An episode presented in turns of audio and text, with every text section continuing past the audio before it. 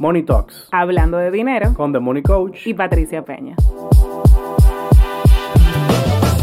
Hello, estamos aquí otro martes. Mi nombre es Patricia Peña. Yo tengo que decir algo. Claro, tu nombre. Mi nombre es Félix Rosa. The Money Coach. Vamos a empezar. A mí me gusta así, que con equivocaciones más divertido. Oh, mi nombre es Félix Rosa, de Money Coach. Exacto, perfecto. Y hoy vamos a hablar de ¡Bam! Finanzas de pareja. finanzas de pareja. Holy guacamole. Ah, ¿Quiénes? ¿Cuántas personas habrán parado el episodio? Ya hay mucha gente quitándolo. Dije, déjame escuchar No, música ¿sabes mejor. qué? Que yo quiero que lo vamos a poner en el título como quiera. O sea que ya, se, ya quien entró está listo para esta conversación. Se queda. Ok, mi amor, tengo preguntas para ti para iniciar esta conversación. Primero, para que los escuchas y los que nos ven hoy, hoy estamos grabando video, no se acostumbren. No se acostumbren, que no sabemos si esto va a ser siempre. Eh, Patricia dice que hace mucha mueca, pero yo hago pilas de muescas también. Tú eres el poker face de los emoticons de WhatsApp, mi amor. Ese es feliz feliz, ese es feliz triste, ese es feliz emocionado. mi amor, mismo. una pregunta. ¿Qué es esto de finanzas de pareja? En términos llanos. No pelee con tu pareja por dinero. Hay muchas otras razones para pelear, como quién va a fregar hoy, entonces no es necesario que tú pelees por dinero. Hay una data de como que el, el dinero está en una de las tres razones más comunes para La divorciar. número dos. La número uno es falta de comunicación. O sea, de las tres razones más comunes por las cuales la gente se divorcia, eh, la número uno es, Falta de comunicación. y la número dos, Dinero. le money. Temas de dinero. Entonces, una pareja se conoce, ah, se enamora y se hacen novios. Y ahí, las finanzas de pareja deben de comenzar desde novios. O sea, como hablar de dinero, porque como cuando uno es novio, uno está como en, tú sabes, como en enamorar. Nuestra cultura se usa mucho que el hombre demuestra el amor y el interés invitando. eh, todo el mundo tiene una... y- pero aún así yo me doy cuenta que hasta los novios, cada quien tiene una dinámica diferente con el dinero. Pero tú crees que debe de comenzar desde ahí. Tú sabes que antes de responderte, me siento raro hablándole a la cámara. Como es de finanzas de pareja, yo me doy el chance de hablarte a ti hoy. No puede estar sin verme ni un Sí. segundo de su vida. Sí, me, me veo de que es raro no mirándote. Acomódate. Ok. Mira, eh, claro que sí. O sea, si ya la relación va para serio, tú puedes empezar desde que ustedes son novios a cuadrar finanzas de pareja. Cositas sencillas como, bueno, tenemos planes de casarnos, ¿por qué no sacar una cuenta mancomunada? Eh, Ese nombre sí es feo. Ay, sí. eh, Yo, yo le digo mejor cuenta juntitos. Es una cuenta que los dos tienen acceso. Está mucho mejor para los bancos. Cuenta juntitos. Cuenta contigo. Es una cuenta que los dos tienen acceso, los dos tienen poder para firmar, eh, los dos pueden transferir desde Internet Banking y si la van a cerrar, se necesita la firma de los dos. Pero hay diferentes tipos de cuentas mancomunadas. Hay una que necesita una sola firma, hay otra que necesita la firma de los dos. Pero yo creo que antes de hablar de Obligatoriamente. cuenta, no deberíamos como hablar de comunicación, como que porque que antes Sí. de cuenta, yo creo que y lo sé porque yo sé que tú en la parte de coach trabajas todo esto y también nosotros vamos a hacer nuestra- nuestras historias aquí en cuerándonos.net. Eh, porque que antes del tema de cuentas y demás, yo creo que el dinero se maneja como con mucho tabú y con mucha vergüenza. Porque, es, por ejemplo, para un hombre decir no tengo dinero, eso le genera... Es Sí. un- Ya, ya no es un hombre, ya es mitad hombre como si fuera un niño. Volvió a 12 años. Pero tú me preguntabas como que si desde el noviazgo. Eso es lo único que se debe de hacer en el noviazgo. tener una cuenta juntos. Una cuenta juntos. Sí, o sea, hay compromiso. Yo ya creo de- que, que todavía no es tiempo de poner un apartamento a nombre de los claro, dos. No es tiempo Pero yo creo de... que la comunicación tal vez, right? Puede Sí. comenzar. Y, y yo te diría dos cositas. La cuenta juntos y... Ustedes se lo encontrarán raro, pero es lo que yo pienso. Por lo menos ver el data crédito an- antes de casarse. Porque Strong. ahorita ustedes no saben en el lío que se Yo pueden creo que el estar... data crédito es un buen paso cuando ya estamos comprometidos para ir Exacto, como al paso. exacto. Por si hay que devolverse ahí. Pero, ok, entonces, ¿qué tú crees? ¿Tú estás de acuerdo conmigo con que, con que yo, que soy muy de comunicar y de, eh, mi, ¿verdad? Empowerment, hablar es un buen primer paso. Soltar la vergüenza y el tabú. Primero, el tema de los géneros, que tú sabes que es un tema que a mí me gusta mucho. Que los hombres, les el machismo le dice al hombre, porque el machismo afecta al hombre. Dato interesante. El machismo le dice al hombre, tú eh, vales siempre y cuando tengas dinero. Sí. Si tú no te quedas sin trabajo en algún momento, tú es- eres un vago que está viviendo de tu esposa o de tu pareja. Y es, me imagino que es, porque para mí es muy difícil y cuando yo tenía otros novios, mi amor, antes de ti, eh, en pareja para mí era muy difícil decir no puedo, no tengo dinero. A mí me daba mucha vergüenza, me daba, ya no. Y tú eres no mujer. y yo soy mujer, yo no me imagino. ¿Cómo tú con amigos, tú mismo, cuál es la experiencia del hombre, novia, no tengo dinero? Mira, eh, eso es un, es un estereotipo muy grande. Eh, y yo te puedo decir, o sea, a ti te gusta hablar de la parte tuya, como estamos en el podcast, yo te voy a hablar claro, como hablamos los hombres cuando salimos nosotros nada más. Lo que real- la conversación que realmente La conversación que realmente se da es, si tú duras un año sin trabajar, tu esposa te va a votar y se va a buscar otro. Punto. Nadie cree nada diferente.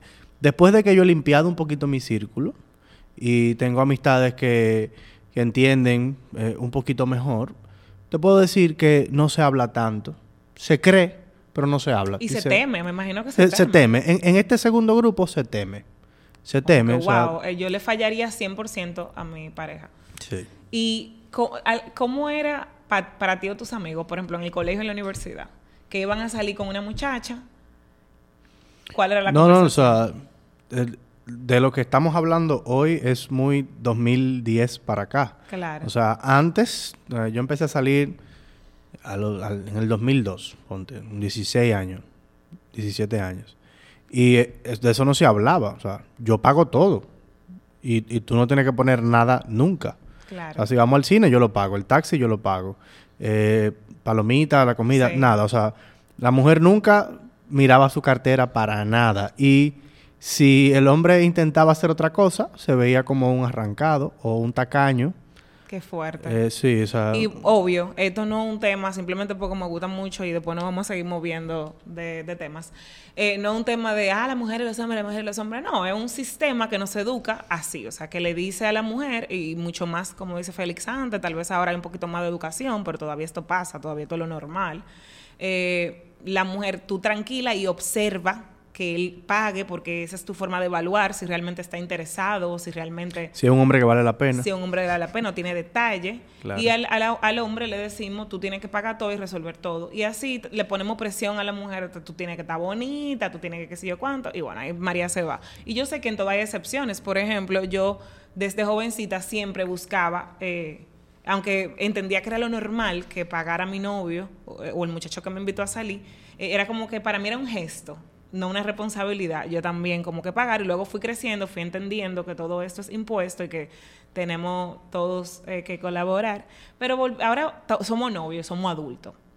Eh, creo que qué punto tú crees que son importantes en una pareja que vamos a decir tienen 25 años, tienen amores, tienen 30 años, tienen amores y ya se ve con una relación como con como con compromiso, aunque todavía no se esté hablando de casarse. Eh, es ¿qué, qué cosas, qué conversaciones de dinero se pudiesen tener. Sí, yo, ¿Qué sería saludable para irnos preparando para el matrimonio? Claro, yo, yo creo que desde ahí empieza la comunicación. De que en la cabeza de los dos esté si realmente la relación va a ir al próximo nivel.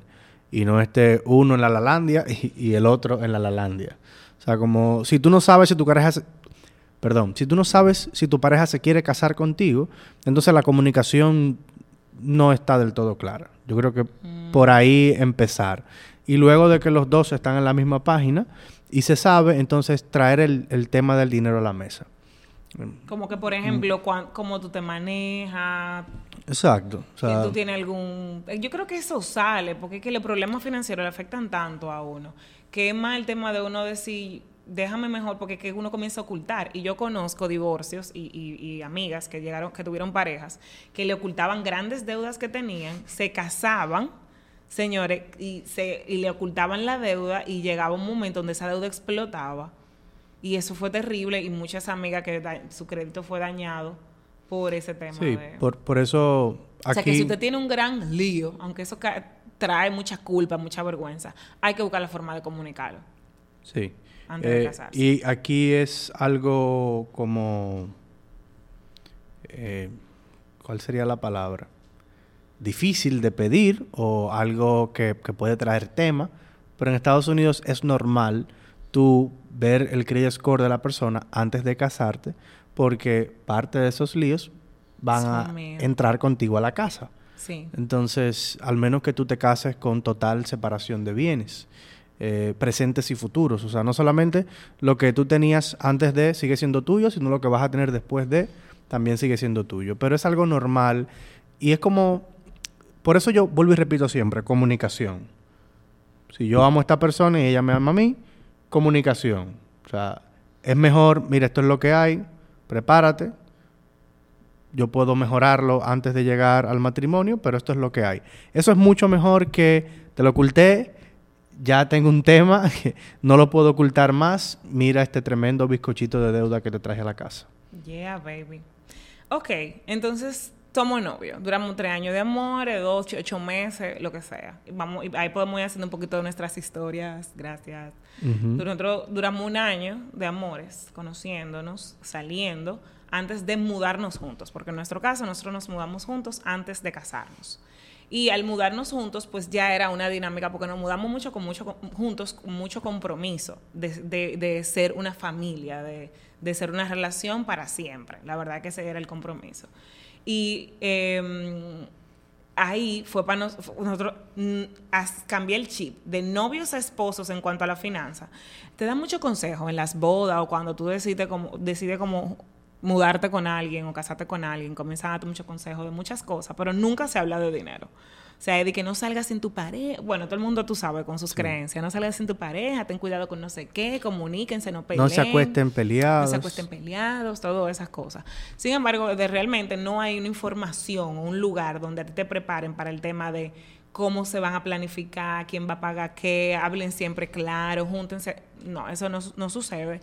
Y a nosotros nos pasó que aunque tú manejas el tema, y esto voy a hacer como ese disclaimer, señora, Disclaimer. disclaimer, el psicólogo le puede dar depresión, right? El médico se puede enfermar, por ende, el asesor financiero que tiene la información y la ideología de que las parejas va a tener problemas cuando le toque y lo va a resolver. O sea, no porque tú sepas de algo, tú estás exento forever a tener problemas sobre eso. Por ende, cuando Fel y yo nos mudamos juntos, tuvimos nuestros líos de entendimiento y dinámica de finanzas de pareja, porque no hicimos el cambio de chip. Y al no habernos casado, como fue una transición más, más light, así mismo no, no hicimos ese cambio de chip de novios esposos. Yo creo que el cambio de finanza. chip no, no se forza.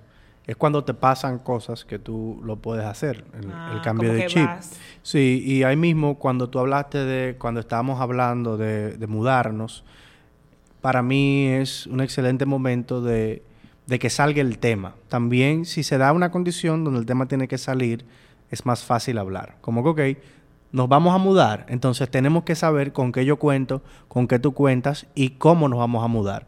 Porque hay que ver si podemos pagar el alquiler, hay que ver si podemos pagar los muebles, hay que ver si podemos tomar un préstamo para comprar la línea blanca. Claro. Entonces es como más fácil traer el tema cuando sí, hay una meta. Es mejor, exacto, como que vamos a hacer boda y lo vamos a pagar nosotros tal vez, o vamos a buscar nuestro apartamento. Entonces ese es como una buena, un buen momento para decir que vamos a sentarnos a organizar qué cuota podemos pagar. Entonces, como que, ¿cuáles son tus compromisos? ¿Cuánto tú estás ganando? Pero ahí entra temas culturales aprendidos. Chan, chan, chan. Que, por ejemplo, no, no decirle a tu pareja cuánto tú verdaderamente ganas. Sí, Un disparate.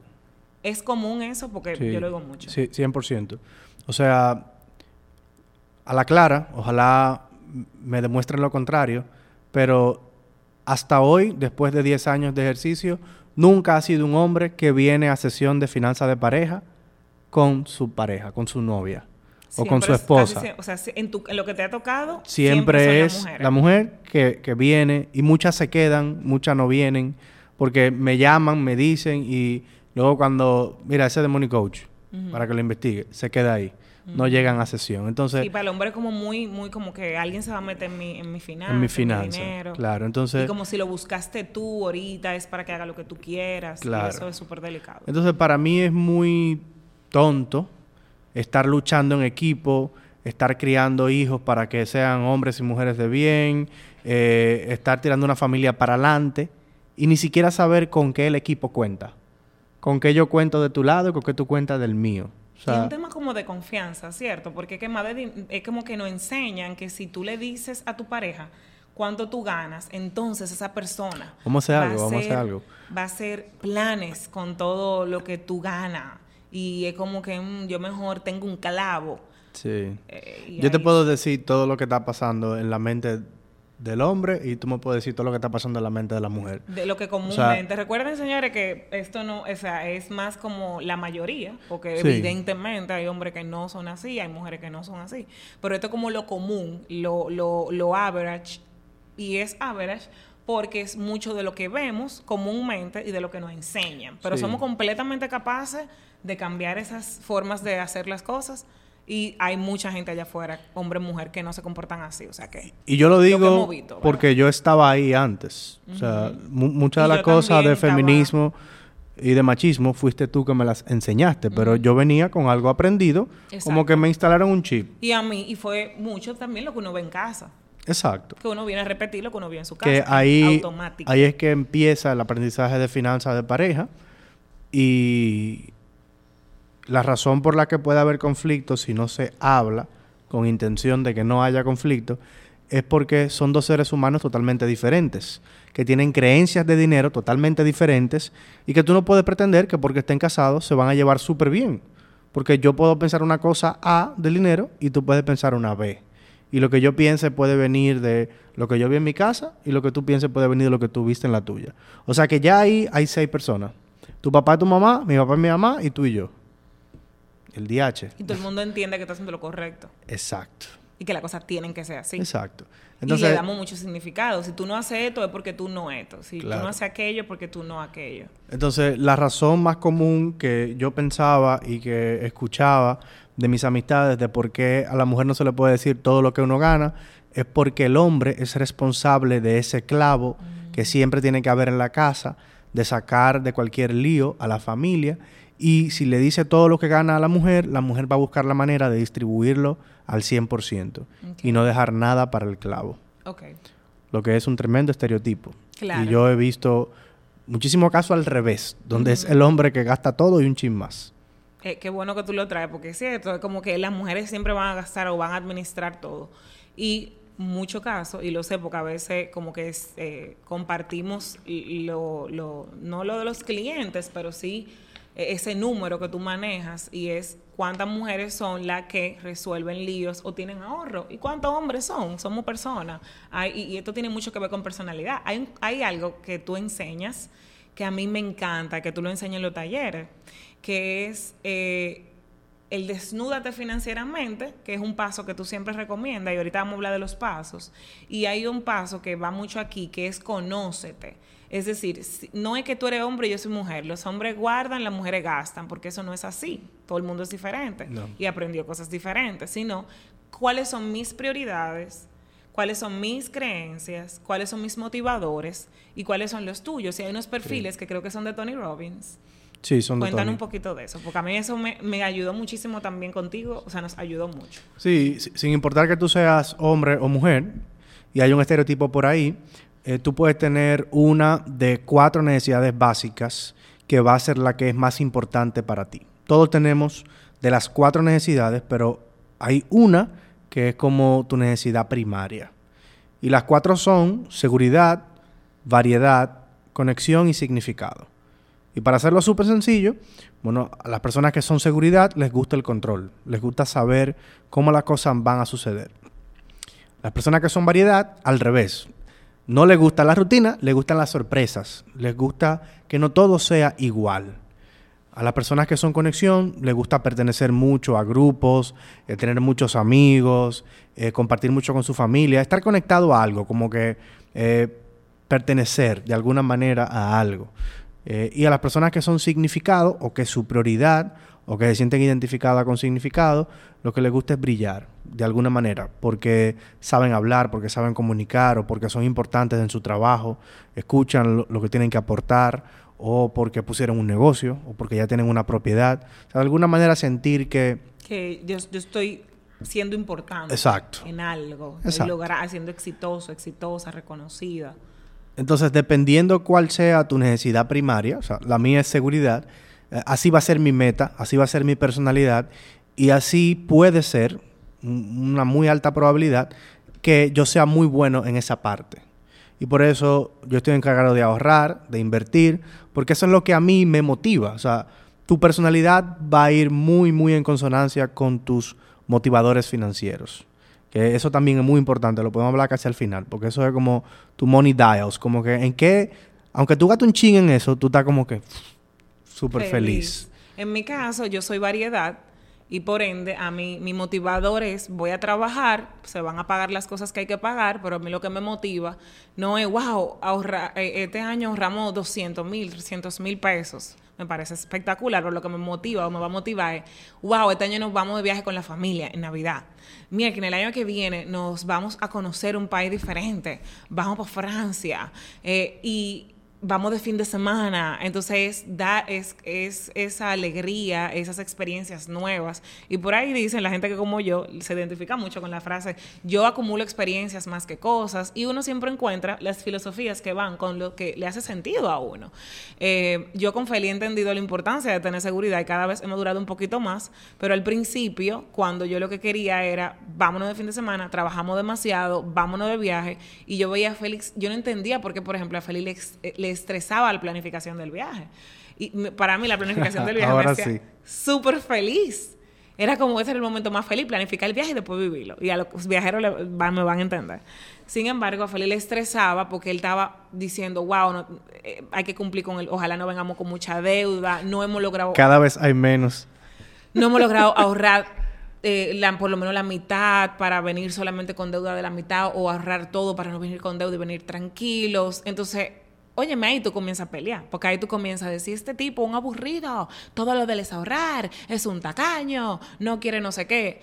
Y Felipe puede comenzar a decir, Que no, que básicamente yo no me quiero ir de viaje "Oh, no, estresado. de mí sobre mí, si tú no me entiendes. Ah, no, que tú eres una gastadora, que cómo es que no hemos terminado de pagar el viaje anterior y ya tú que- quieres armar otro. Y que yo es lo que quiero vivir viajando, y que lo que yo quiero vivir viviendo bien, y cada quien se va a parar en su razón. Y, un- y va, a tener razón. Tú sabes que tú acabas de dar un punto tremendo, porque la frase de yo acumulo experiencias en vez de dinero, todo el mundo la lee y dice, wow, eso está perfecto, o sea, pero hay otra frase que dice, eh, guarda pan para mayo, harina para abril. Y quienes la leen y están de ese lado dicen, wow, eso está perfecto, porque es verdad, siempre va a venir vaca flaca. No, señores, son dos puntos de vista totalmente diferentes, que le pueden, válidos los dos, que le pueden estar hablando a dos tipos de personalidad diferentes. Exactamente. Entonces, es aquí donde algo que por lo menos Feli y yo creemos muchísimo y nos ha funcionado muchísimo y lo hemos hablado en terapia porque nosotros tuvimos que ir a terapia con el Sí. primer lío de dinero. Porque Ese, no ese fue el primer lío de verdad. Y ahí, y vamos a tratar ese tema eh, que dentro de los primeros episodios del podcast, que vamos a tratar eh, behavioral, behavioral, Hershey's, McDonald's, Burger King, behavioral economics, la economía del, del comportamiento, comportamiento. emociones y, y- y dinero, básicamente, porque miren lo importante, Félix y yo, gracias a Dios, siempre hemos buscado ayuda cuando no podemos resolver algo en nuestro negocio, en nuestra vida personal y en nuestra vida de pareja. Y siempre lo promovemos. Y ese tranque que nosotros tuvimos de sobre finanzas de pareja, que fue como los al año de nosotros eh, vivir juntos, eh, aunque ya habíamos tenido problemas, fue como un punto que no Sí, pudimos ahí resolver. fue en el balcón, Ajá, fue en el balcón de la casa de en ahora. el balcón de la sala. Fue como un año y medio, le podemos y que habíamos ya hasta comprado casa, o sea que ya estábamos acostumbrados a, Sí. pero tú, llegamos a un impasse donde fue completamente emocional, señor, o sea, fue, yo me sentía culpable por ganar menos, Félix se sentía responsable por completamente de las finanzas y por ende que él debía de tener el control de su dinero y de sus finanzas para poder resolver. Y cada quien estaba trancado en su punto e interpretando cosas del otro. Tú eres una amenaza y, y tú eres una- un desconsiderado. Y ahí se, se pinchan Ese- todos los botones emocionales, señores, del universo. Ese pleito me dio mucha risa. O sea, luego de que se resolvió. Después que se resolvió, porque hay mucho claro, que no, no, porque mi punto era claro y mi punto sigue siendo el mismo. Por eso fue que me dio risa. Porque no fue que cambiamos de punto, fue que cambiamos la forma de ver cada punto. y cómo tra- trabajarlo y cómo tratarlo. Claro, de una manera pero sana. espérate, sí cambiamos nuestra forma de verlo, porque en ese momento nosotros, veía, nosotros veíamos el dinero tuyo es tuyo, el dinero Sí, mío es mío. claro. Y una de las cosas más importantes, corrígeme, a- a- de- independientemente de las dinámicas, y Feli ahorita les va a decir formas de llevar las, las finanzas para dejarles, ¿verdad?, con que trabajar ahí con su pareja, hay que aprender, que aplicar es que no es que mi yo gano esto y tú ganas esto y mi dinero es mío y yo estoy gastando demasiado en la casa y, y yo tengo que pagar por ti y tú tienes que pagar por mí, sino que el dinero es de los dos y el dinero es de la familia, sin importar quién lo ingrese. No se trata de, ah, claro, porque que tu esposo te paga tus viajes, o ah, claro, porque tu esposa te, eh, eh, eh, es la que te mantiene la casa bonita, porque ella gana muchísimo dinero. Es que yo ingreso, tú ingresas, pero todo lo que cae, independientemente de cómo lo manejemos, porque hay diferentes formas de manejarlo, Sí. es de la familia. Y lo, que- lo que pasa es que muchas veces y eso no es es... que mi esposo me mantiene. Claro. Es que mi esposo en este momento, tal vez yo estoy cuidando de los niños, es quien está ingresando dinero en esta etapa de nuestra relación. Tal Sí, vez pero si él tuviera que cuidar a los niños, él no pudiera estar ingresando dinero con tanta libertad.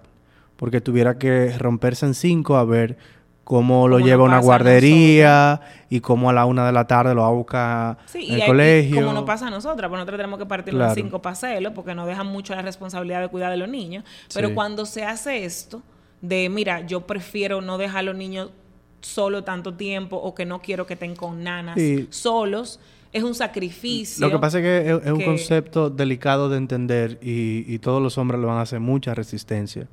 Porque ese no fue el concepto con el que los criaron. O sea, y, y yo, como hombre, tengo como el, el truco para poder entenderlo. O sea, en tu casa es un equipo. O sea, y ese fue el mayor takeaway de la terapia. Fue cuando tú eres novio o novia, tú puedes decir, le brindé la comida a mi novia. Pero desde que tú te casas hasta legalmente, la mitad de todo es de los dos. Ya tú no Entonces, estás pagándole a tu novia, tú estás pagando la Claro. cena del día o la comida del día. aunque tú, y te voy a poner un Y- no ejemplo tú, ustedes, numérico. Porque eso fue otra cosa que nos enseñaron claro. en terapia, que nosotros era mi negocio, tu negocio, Sí. mi carro, tu carro. Y es como que no, es nuestro. Aunque tú hayas hecho ese negocio por tu lado profesional, es nuestro negocio, es nuestra casa, es nuestro dinero, porque ya es nuestra vida. Y voy a poner un ejemplo numérico. Aunque legalmente, después de que te casaste, tú vayas sola o solo al banco a firmar un pagaré y tu pareja ni lo sepa, ese préstamo es de los dos. Y si en algún momento se van a divorciar, cuando saquen todas las deudas y todos los activos, la mitad de ese préstamo le va a caer a otra persona. Y si Dios no quiera, ese préstamo cae en legal, ahí te vas a enterar. Porque si fue mancomunidad de bienes, es mancomunidad de bienes. Mancomunidad es bienes en conjunto. Entonces, ¿Por qué eso, tiene que ser de que mal comunidad? man, Porque no, no que está mal, man, man. mancomunidad. Espérate, M-A-N. M-A-N, sí. Ah, pues me disculpa. Mancomunada. Juntitos, yo juntitos. siempre he dicho mal como nada. No, No, es mal. man. Ay, pues entonces la que está mal Sí. soy yo. Ya ustedes Ok. saben lo que yo veo. Mi amor, entonces, ¿qué pasa? Cuando se juntan dos personas con motivadores completamente diferentes como tú y yo, que cuando incluso estamos en los talleres de finanzas personales que tú impartes, siempre la gente complementaria. O sea, casi nunca hay de que, ay, tenemos el mismo motivador. Porque Sí. uno se busca siempre su contraparte. No, me, me ha tocado que los dos son seguridad y variedad, los dos, pero que tienen uno que es prioritario. Ok. O sea, y, y es súper raro. Pero Eh. usualmente somos complementos. Cas- Casi siempre es como que tienen motivadores diferentes. Sí, claro. ¿Qué hacemos? Tenemos motivadores diferentes y lo- yo entiendo que lo más importante No, mira, es si, una cosa. si ahí no se habla, eh, eso va a ser pleito. eh, Y, y es lo chulo de finanzas de pareja.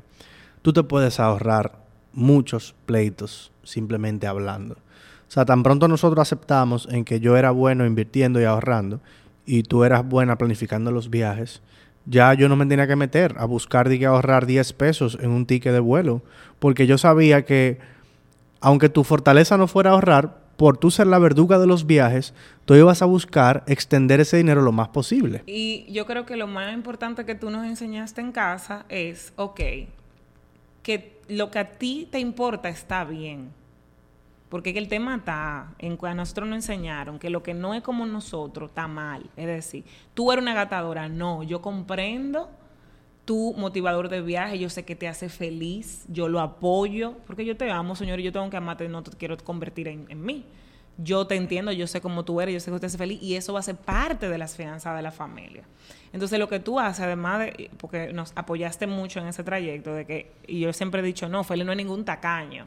Félix es una persona que le importa la seguridad e incluso que está muy de acuerdo con que uno gaste en lo que le gusta y gaste tranquilo y feliz. Ese es el gasto más económico que tú Todo el a mundo tener. siempre cree como que tú estás controlando el dinero, que es Señores, para nada. o sea, yo, yo no controlo nada. Ni siquiera en Feli. sesiones yo Feli, es controlo. como que todo lo contrario. El que me decía, quien me, quien me impulsó a viajar a mí fuiste tú.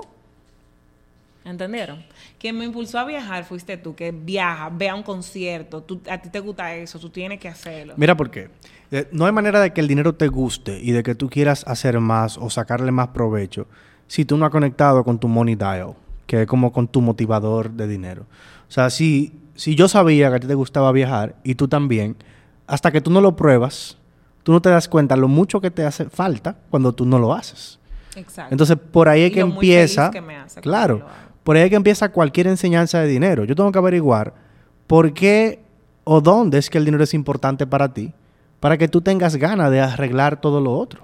Y la otra cosa, que después como que tú estás bien y yo estoy bien, simplemente somos diferentes, eh, nos- fue algo que los dos conversamos, que, ok, entonces tú me decías, tu regalo es que gracias a ti yo experimento cosas y momentos que yo no hubiese experimentado. Que yo nunca hubiese planificado. Ima- y fue- ¿Te acuerdas del primer viaje Coldplay. a Sosúa? O Coldplay bueno, en New York. yo pensé de Coldplay New York, pero primero viaje a Suba, sí, claro. o sea, esa fue la primera vez que yo me sentí rico. O sea, que yo estaba, dije, ¿dónde yo estoy? O sea, Sí, fue un la primera vez que Airbnb, fue una villita una locura de chula, Airbnb. bellísima. Y Feliz me agradeció mucho, como, wow, si tú no hubieses provocado esto, yo no hubiese estado viviendo este momento. Y eso se ha convertido, ese lugar, en nuestro happy place, que vamos casi todos los años.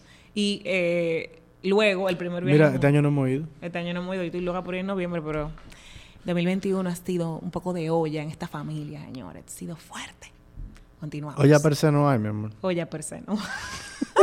Ay, Dios mío. Entonces, eh, luego como que, wow, tu regalo es darnos estos momentos, gracias a que tú eres así, porque si fuera por mí no lo tuviéramos viviendo. Y yo decía, wow, mi amor, tu regalo es que yo me siento segura de que estamos haciendo la cosa bien, gracias a que tú guarda, cuida, ahorra, que yo no lo estuviese haciendo. Tú tienes un, safety net. I have a we have a safety net, a safety net, tenemos esa red como familia. Entonces luego aperísimo que algo que tú haces porque eres el numérico y algo que yo hago de si él es el numérico, entonces y él me entiende, y yo lo entiendo y él, él él tiene como prioridad lo que para mí es importante y viceversa. Entonces, señores, paso dos, déjese llevar. Ceda. Porque, por ejemplo, cuando Eh, tú me ambos, dices... en ambas y no es fácil, ¿eh? Pero lo hemos ido logrando. Que cuando tú dices, ok, mira, vamos a hacer reglas. Y no hay que estar discutiendo la cosa cada vez que vayan a pensar. La regla es que vamos a ahorrar tanto en el mes. Y vamos a ahorrar para viaje tanto en el mes. Eh, vamos a evaluar en el año si podemos hacer un viaje o dos. Vamos siempre a ahorrar por lo menos la mitad de lo- del viaje. Entonces, al hacer reglas que se pueden cumplir y que no hacen sentido a los dos y la negociamos, ya no hay que cada vez que hay un viaje o cada vez que hay ahorrar hay que pelear y hay que hablar otra vez. Porque como que ya yo sé cuáles son los parámetros y eso es lo que en terapia se llama acuerdos. Exacto. Y para tú saber Y los negociar acuerdos son diferentes para toda la pareja. correctamente, tú tienes que llevar algo para tú ceder en la negociación. O sea, tú no puedes ir a negociar de que todo lo mío se va a quedar igual y tú tienes que ceder. O sea, eso no va a pasar. Y lo otro es dejarte llevar de verdad, o sea, para ayudarte en tu punto. Pero al contrario, si ya decidimos que tú eres la verduga de los viajes y, qué sé yo, creamos un presupuesto, yo no hago nada opinando en no, no quedemos en ese hotel o búscate un Airbnb más barato. Porque entonces es como darte el poder y luego quitártelo. Y no dejar que tú te desarrolles en tu área como tú quisieras. O sea, y a mí me gusta mucho la filosofía de equipo que tú siempre Sí. mencionas. Somos un equipo. Entonces, si yo quiero viajar, vamos, entonces mi amor, mira, para que podamos yo, viajar espérate, todos yo, los yo me recuerdo una vez que, que tú estabas preocupada por, por un Airbnb o por un ticket de tren, algo como que, como que no salió exactamente como tú querías. Y yo ni me hubiese dado cuenta hasta que tú me lo mencionaste tres veces. Yo dije, o sea, lo mencionó tres veces, está preocupada. Y yo te miré y te dije, mi amor, esta es tu área. O sea, lo que tú hagas aquí está bien hecho. Y tú me sonreíste, tú dijiste, wow, o sea, esta es la primera vez como que yo me doy cuenta que tú aprecias lo que yo hago por los viajes. Eso fue muy chulo. Fue muy lindo, thank you. Realmente tú me ayudaste mucho. Incluso mi primer viaje sola yo lo hice porque tú me impulsaste a viajar. Ujú. Por- y, y, y algo John Mayer. lindo, señores, John Mayer. Y, y, y fue con una amiga, no fue con él, no, no era de que vamos los dos.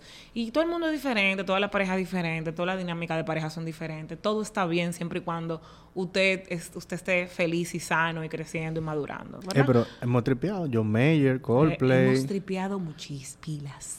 Pilations. Eh, realmente muchas veces hemos, hemos tripeado más de lo que hemos ahorrado. O sea que yo te agradezco que tú te hayas dejado llevar locamente de mí. No te preocupes, yo te caigo atrás ahora. Con, con la ahorradera. Sí, con el, el double the ball, double the power. double the investments. Sí, tú estás muy apasionado con las inversiones y yo te apoyo muchísimo. Cuando tú me dices, mi amor, voy a mandar 500 dólares, yo puedo tener cualquier necesidad de que en la casa siempre hay que comprar algo, señores. Todo el tiempo hace falta algo, siempre, always, todo el tiempo. Eh, pero es Y- como que... Siempre hay un stock duro también que está en crecimiento. O sea, que yo te entiendo, te entiendo, mi amor. O sea, Claro te entiendo claro perfectamente. claro que sí. Señores, hemos hablado mucho de hombre-mujer, hombre-mujer. Sin embargo, hay parejas que son del mismo sexo. Aplica. Eh, nos dejan saber, ay, mi amor, no subimos la story, déjenme subir la story. Estamos grabando. Sí, igual lo de la personalidad aplica. Yo creo que esa es la forma más sencilla de, de sí, que más que buscar hombre, una mujer, manera. Usted pueda buscar cuál es su Claro. personalidad. Busca- buscar con qué te sientes identificado y buscar cuál puede ser tu papel. Y eso ayuda mucho también a tu poder negociar. Porque al yo saber que Patricia es variedad, eso me ayuda a yo entender qué le importa a ella. Y cuando yo entiendo eso, lo primero que yo sé es, ok, evidentemente esto no me va a importar tanto a ti como me importa a mí. O sea, como, como Obviamente tú eres ti. variedad y a ti es que te gusta viajar, yo acepto en que esto no me va a importar tanto. Y por eso tengo que ponerme en tus zapatos para entenderte y no pelearte por ese viaje o por esa experiencia, por ese restaurante, etcétera. Entonces, en lo que tú tiras el, el story ahí, Sí, a la comunidad. Sí, yo, yo creo que hablé mucho de la comunicación ahorita, eh, hablamos de diferentes personalidades. Yo creo que también hay mecánicas que, que es súper fácil armarlas. Pero yo creo que lo primero que tiene que haber en la mesa es cuál es el plan para la familia. Como que, ¿qué es lo que nosotros queremos? Y este es un buen momento para hablar de esto, porque tú y yo ah, comenzamos a hacer algo desde temprano, que es cuál va a ser nuestra prioridad del año que viene con el dinero. Señores, hay de todo en el mundo para donde el dinero se va. Viaje, casa, ropa, Boda, eh, proyectos. negocio, oficina Ne- 1, oficina 2, negocio, eh, eh, eh, ahorros. boda. Inversiones. No, como que en un año. Ah, ya, Tú tienes ya, mucha ya. área de tu Yo estaba vida. calculando cada año que habíamos No, hecho. no, no, no, exacto. No, es como que, ok, en un año tú dices, wow, me quiero ir de viaje. Pero tú también dices, mira, que la casa está terrible, hay que hacerle algo a la casa. Pero también tú dices, wow, no tengo ropa, necesito comprarme una Sí. buena cartera. La ropa está fea. Pero también tú dices, wow, eh, hay, hay que invertir en la oficina del negocio. el celular se me dañó. Eh, quiero cambiar el celular, quiero cambiar esto, los niños, el colegio. Quiero cambiar la Mac. Y la verdad es que entonces llegan las redes y tú quieres tener los viajes de la, de la, de la travel blogger. Después tú ves la casa de la diseñadora de interior y tú quieres la casa también. Y, y eso te puede generar. Y, y lo cuarto de Money Coach. Y lo- Eso te, te estresa, en verdad. Yo te entiendo. fue, fue casi fue que yo me lo inventé. comentarios. Fue así que yo me lo Eh, inventé. para los que escuchas que no están viendo el video, hice muchas muecas de no hay, no hay tanto de, que- de qué envidiar de este lado. Pero estamos bien. Ok. Los porcentajes, los porcentajes. el manejo, el manejo, el manejo envidiable. Increíble. A pesar de mí. Entonces. No, ahí, ahí es que Ey, yo me ya, merezco ya, un no Oscar. personal, O sea, no un Oscar, mi amor. Entonces, ok. And the best hay, husband. Sí es grande. Hay un, hay un, un- una lluvia de antojos y de cosas en las redes y que tú quieres irte de fin quieres irte de viaje, quieres tener buena ropa, quieres cambiar el carro y tú ves a todo el mundo haciendo muchas cosas y a veces creemos que todo el mundo está haciendo todo al mismo tiempo. Si lo está haciendo todo al mismo tiempo, bueno, pues ojalá y sea porque puede. Pero la verdad es que en un año tú no puedes tener todo de prioridad eh, a veces decir, bueno, el año que viene la prioridad va a ser viajar, porque no pasamos dos años sin viajar y nos gustan mucho los viajes, y vamos a un viaje a Europa o a Asia o lo que fuera. O no, la prioridad va a ser la casa, porque la verdad es que necesitamos amueblar o redecorar o darle calor a la casa. O la prioridad va a ser, y la segunda prioridad, entonces va a ser un viaje más chilling, más corto. O no, la prioridad tiene que ser como nosotros tenemos de prioridad del año que viene, lamentablemente para mí, pero estoy muy de acuerdo, eh, saldar deudas y eh, volver a... La mejor a- meta. Saldar deuda. Eh, lo que a mí me estimula de saldar deuda es que te libera salario. Es que hay más dinero. Para viajar. Exacto. Entonces, como que Eso es increíble. me sabe hablar en mi idioma, me hipnotiza. Entonces, como que saldar deuda, ahorrar y volver a armar el fondo de emergencia, que le dimos una sola vaciada en la Sí, pandemia. en la pandemia fue... Dale. Ah, eso lo vamos a hablar en otro podcast, pero... Evidente, en otro episodio, pero evidentemente si usted hizo un fondo de emergencia, no le tenga miedo a usarlo, porque entonces sufre dos veces. que es lo que tú Cierro- enseñas. cierro Nos vamos paréntesis. de viaje y yo, por ejemplo, en el primer viaje estaba preocupada que, wow, esto cuesta 30 dólares, eso son tanto... Y feliz, oye, algo. Hicimos un presupuesto para gastar en el viaje. Disfrútate gastarlo. No, no le aplique tasa de cambio. No, no traduzca a pesos. No, y no te... Si ya tú eh, definiste un presupuesto y lo ahorraste o, o lo, o está planificado para pagarlo, no sufra también que lo está gastando, porque eso es lo que tú enseñas. Sí, claro. Lo de ahorrar es lo de ahorrar, lo de invertir es lo de invertir, lo de pagar es lo de pagar y lo de gastar es lo de gastar. Tú puedes sufrir cuando se te acabó el presupuesto, ya tú dices, Es mierda. decir, no". ya ahí te puede comenzar a preocupar. Sí, pero antes de eso no. Entonces, mi amor, para ir cerrando este episodio, aquí, antes de ver si ya nos dejaron algunas preguntitas, aunque lo acabamos de compartir, eh, ¿cuáles son las, eh, las recomendaciones, esos pasos que yo te he escuchado dando de una pareja se va a casar o se casó o está casada y nunca ha tenido esta oportunidad, esta herramienta de llevar bien la finanza de pareja? Danos ahí unos pasos sencillos a seguir. Mira, eh, para cuadrar la mecánica, que lo prometí ahorita, lo primero es hacer un grupo de WhatsApp. Y tú dirías, pero ¿para qué un grupo de WhatsApp con una gente? Para eso yo hablo con ella y punto, o hablo con él y punto. Ajá. Pero en tu conversación con tu pareja, normal, tú puedes invitar a salir, tú puedes preguntar, ¿tú comiste hoy, mi amor? Buen día. Una Pero en el grupo de WhatsApp de finanzas es ¡pum! Un recibo. ¡Pum! Pago del préstamo. ¡Pum! Págate la luz. Tú págate la luz, mi amor. Yo no pago la luz, ¿tú qué pagas? No me asusta. Entonces, en el grupo de finanzas es estrictamente para hablar de finanzas. Yo creo que ese es el primer paso. Que se entienda que aunque haya una comunicación súper fluida, no a cada rato se va a hablar de dinero.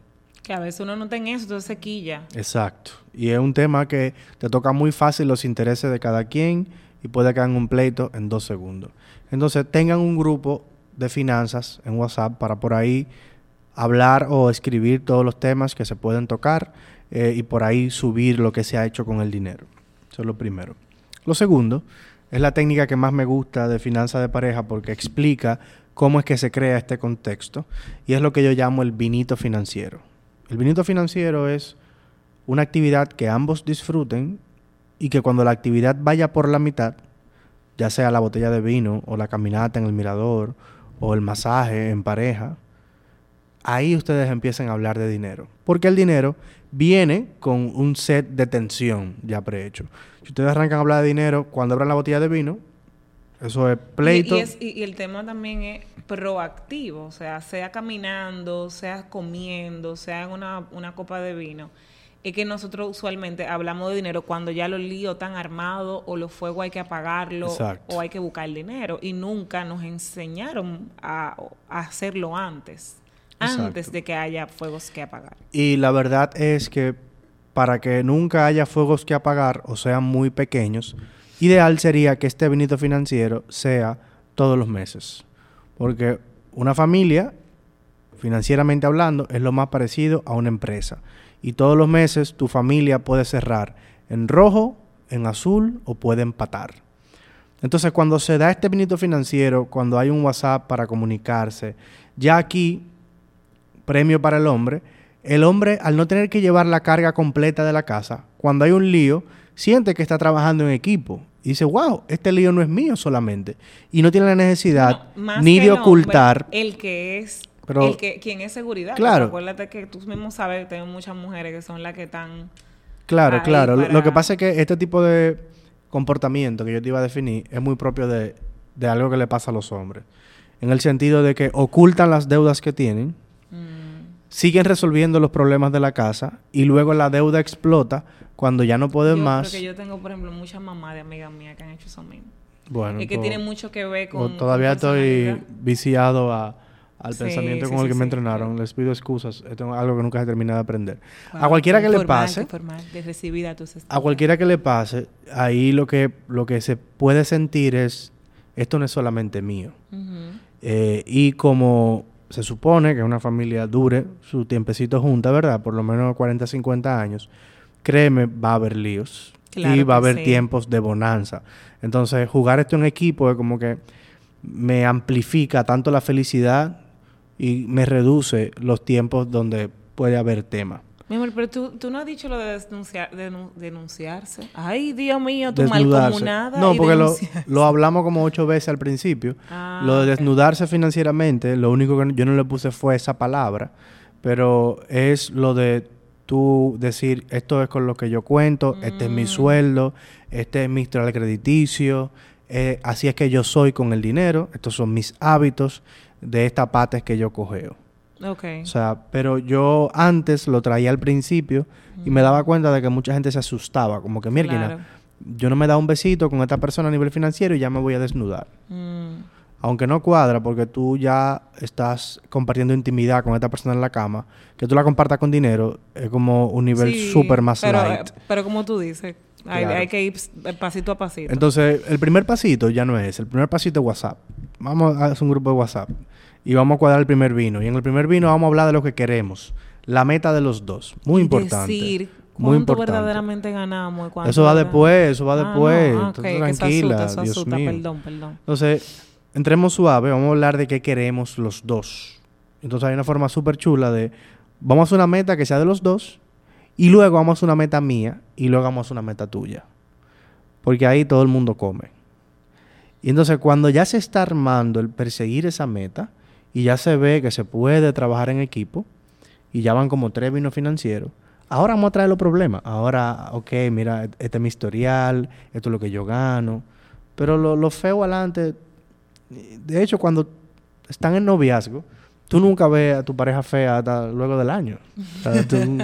Siempre lo ves bonito.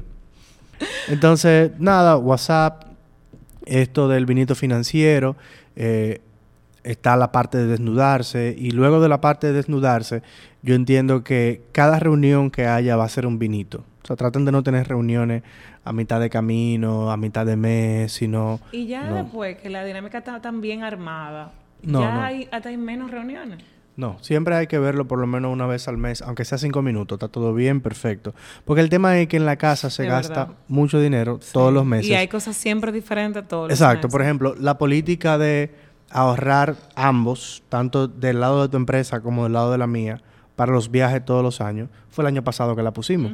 Si hubiésemos dejado de tener De vinito tener financiero, reuniones. no hacemos esa política en la casa. Claro. Señor, y todo, como todo con la práctica. Yo sé que hay muchas personas que pueden estarnos escuchando que dice, oye, mi esposo, yo no le, o mi esposa, yo no le puedo decir eso, porque recuerdo que cuando hacíamos lives de dinero entre dos, que hablamos de finanzas de pareja, muchas eh, personas, sobre todo mujeres, eh, nos decían que yo no puedo hablarle de eso porque se pone mal, no sé qué, o sea, yo sé que cada quien tiene una, una situación diferente. Eh, estamos hablando de lo que nosotros entendemos que es lo saludable, que es lo justo para, para ambos, eh, pero cada quien tiene su reto. A veces simplemente comienza con un solo pasito, lo que para nosotros es un paso sencillo, tal vez para otra pareja un paso olímpico, eh, pero eh, hay, hay muchos, ah, tenemos derecho a, a jugar en equipo, a ir eh, desaprendiendo lo que vimos en casa y haciendo nuestras propias reglas. Está bien como es cada quien, o sea, como que no el que ahorra el que está bien y el que viaja el que está mal. Esas son como las cositas que para mí quisiera que fueran como un consuelo o un paso a, a quienes tal vez se sienten muy lejos de esta realidad. A nosotros nos costó muchísimo, aún con toda la disposición del mundo, eh, nos costó muchísimo dar con nuestra dinámica, intentamos varias, o sea, que comiencen a probar cosas Claro. hasta que algo les resulta. Los últimos dos puntos que yo iba a decir eh, era elige un método para llevar las finanzas de la casa eh, y la reunión que hacemos siempre a final de año. Pero para que no crean que estamos en la Lalandia, eh, miren, esto de, de finanzas de pareja requiere compromiso. Y tú no tienes que irte all in en el primer vinito financiero. O sea, por eso yo arranco con el grupo de WhatsApp y vamos a ver si no nos matamos por el grupo de WhatsApp también. Es como, este es mi compromiso, este es el tuyo. Y comenzamos a separar como la conversación. Separamos la conversación, exacto. Yo te mando un voice note ya de repente. Y, y lo que yo he visto después de dar muchas sesiones de pareja es que ambos se van a proteger y ambos van a probar compromiso. En una primera sesión, por más que yo le explique todo esto que ustedes acaban de escuchar en el podcast, ninguno de los dos dice realmente cuánto gana. Ninguno. Y, puede ser una pareja que tenga 20 años casado, que se lleve súper bien, que tenga tres hijos, como una que tenga noviazgo. Nunca lo dicen de una vez. Y entonces luego cuando me reúno aparte, no, lo que pasa es que él hace esto, no, lo que pasa es que ella hace esto. Y cuando yo vea que lo deje de hacer, eh, entonces yo cedo un poco más. Lo que yo me di cuenta es que de los dos lados, de los dos lados, siempre hay cositas que negociar. Entonces, este tipo de conversaciones son las que se pueden dar en este vino financiero y pueden ir abriendo ir, ir abriendo, exacto. cada pareja va a estar en su propio punto de inicio, va a llegar a sus propios acuerdos. Y, y, va a tener sus exigencias que pueden abrir a más vulnerabilidad. Lo que sí es importante que ustedes, si en algún momento lo quieren hacer y no lo ven titánico, es que ustedes vayan a esa conversación de finanzas de pareja con intención de ceder y de que la pareja gane. O sea, sería muy lindo que los dos lo escucharan el podcast cada quien por su lado y digan, ¿tú sabes qué? Hoy yo no voy con intención de pedir nada, hoy yo voy con intención de ceder. Entonces, eso sería fenomenal. ya para acabar, yo quiero que tú lo introduzcas el tema, la reunión que hacemos en diciembre. El ah, supervino de, diciembre. Primero, yo quiero hacer una anécdota, porque como publiqué la historia un poco tarde, eh, para que nos dejen anécdotas o preguntas. Atentos los viernes, vamos a irle cogiendo el pie. Yo voy a compartir una anécdota de... Bueno, primero voy a introducir y después hago una anécdota. No, como tú quieras. Vamos a, vamos a ver el tema. El tema es que nosotros a final de año, o sea, ya en el último trimestre del año, solemos comenzar a soñar sobre el año próximo y todos los sueños cuestan dinero. Gracias. Dólares. Gracias. Entonces, como que, wow, ¿cuál va a ser la prioridad del año que viene? cuáles van a ser las prioridades del año que viene.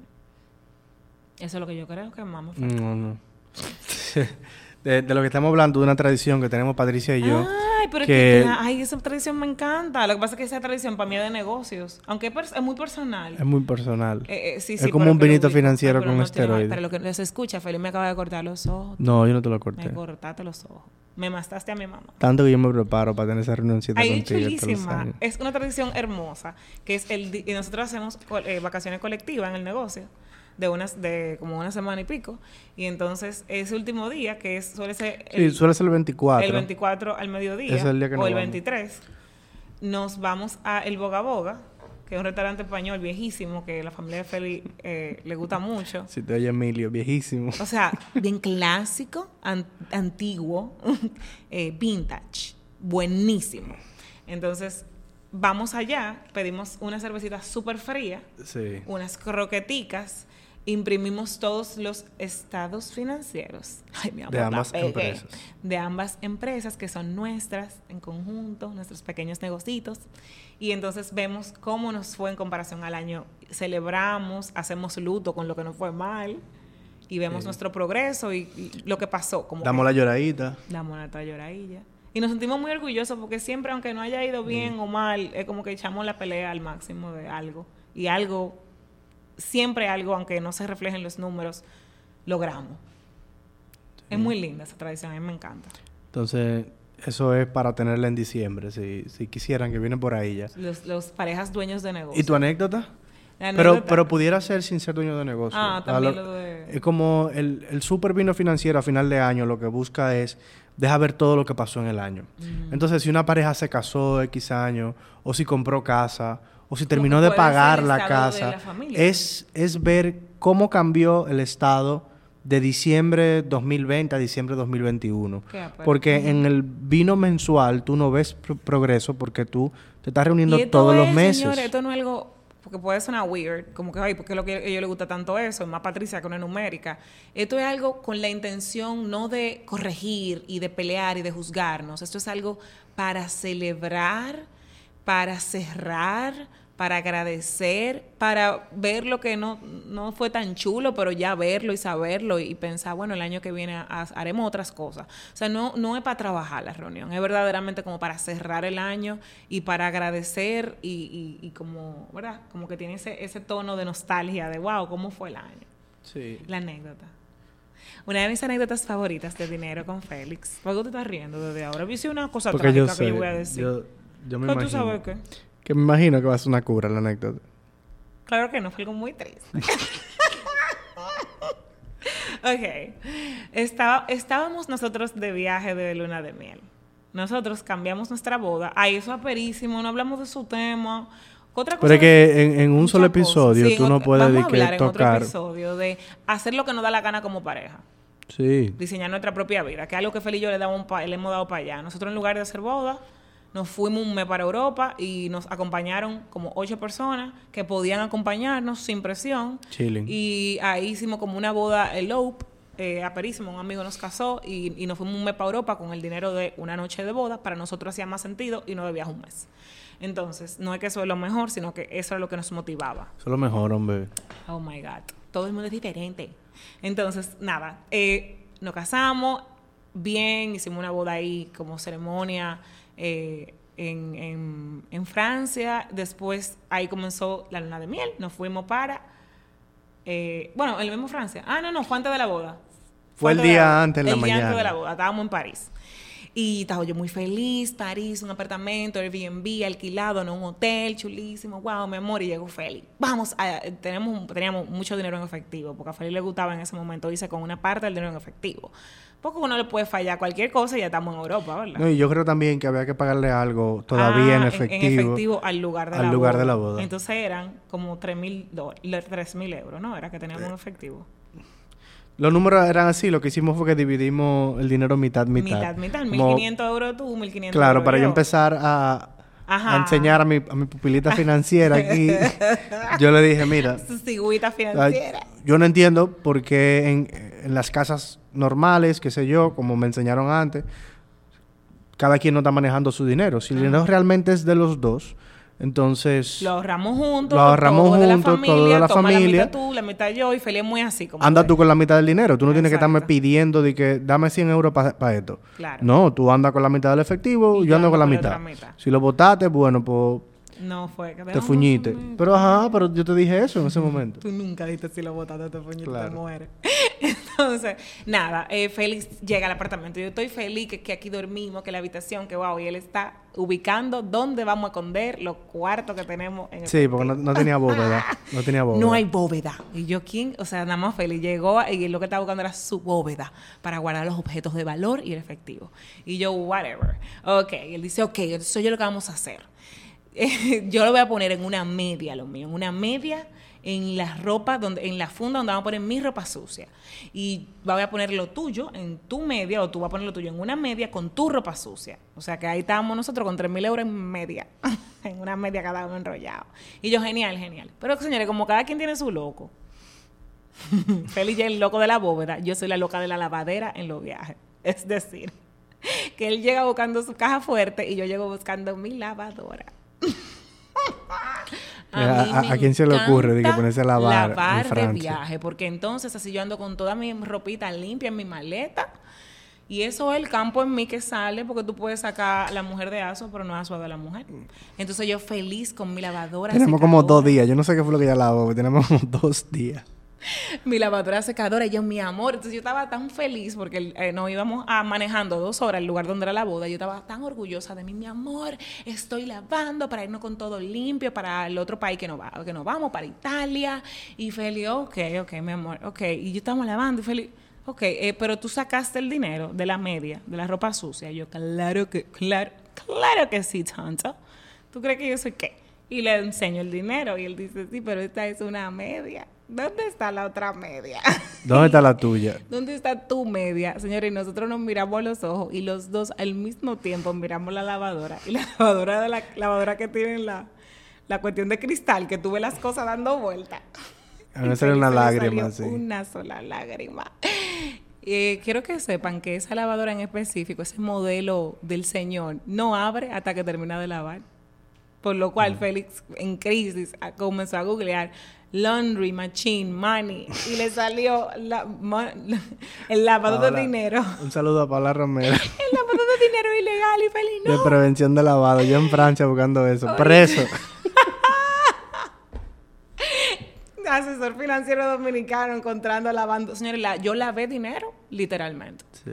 Yo lavé dinero literalmente, nada, esperamos que Con bueno, ACE y después lo tuvimos que poner a secar. lo pusimos a secar y eh, eh, fue ahí la vez que casi perdimos 1.500 euros y que Feli casi lava dinero en Europa, pero donde yo literalmente Sí. lavé dinero en Francia. Y esto fue antes de casarme. Yo pude haber arrepentido ahí mismo. Pero que te gusta la aventura. Sí.